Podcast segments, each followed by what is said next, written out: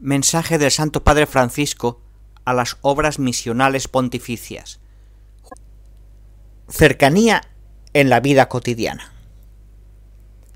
Jesús encontró a sus primeros discípulos en la orilla del lago de Galilea mientras estaban ocupados en su trabajo.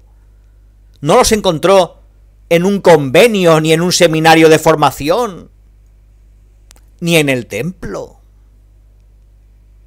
desde siempre, el anuncio de salvación de Jesús llega a las personas allí donde se encuentran.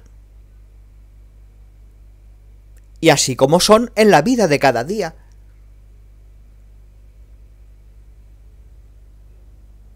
La vida ordinaria de todos, la participación en las necesidades, esperanzas y problemas de todos, es el lugar y la condición en la que quien ha reconocido el amor de Cristo y ha recibido el don del Espíritu Santo puede dar razón a quien le pregunte de la fe, de la esperanza y de la caridad.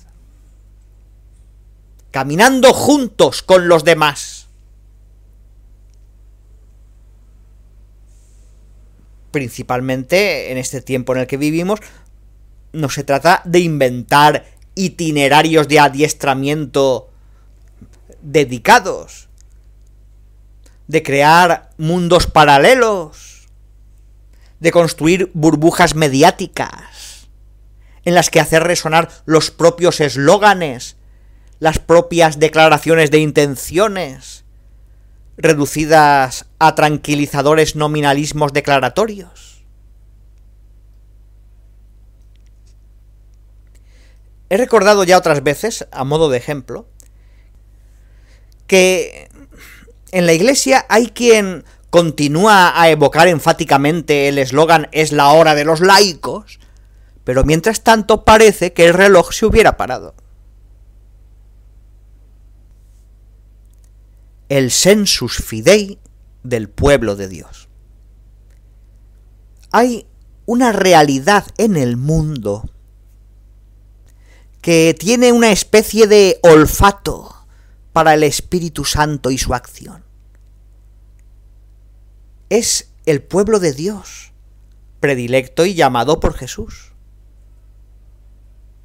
que a su vez sigue buscándolo y clama siempre por él en las angustias de la vida. El pueblo de Dios mendiga el don de su espíritu. Confía su espera a las sencillas palabras de las oraciones. Y nunca se acomoda en la presunción de la propia autosuficiencia.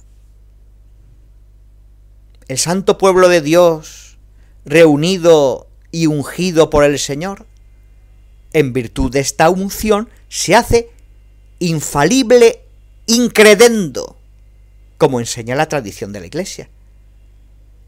La acción del Espíritu Santo concede al pueblo de los fieles un instinto de la fe, el sensus fidei, que le ayuda a no equivocarse cuando cree lo que es de Dios.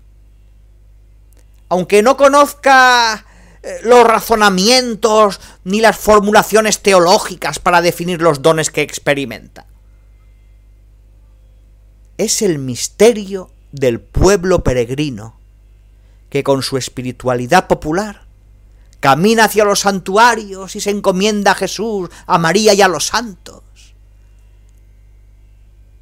que recurre y se revela con natural a la libre y gratuita iniciativa de Dios, sin tener que seguir un plan de movilización pastoral.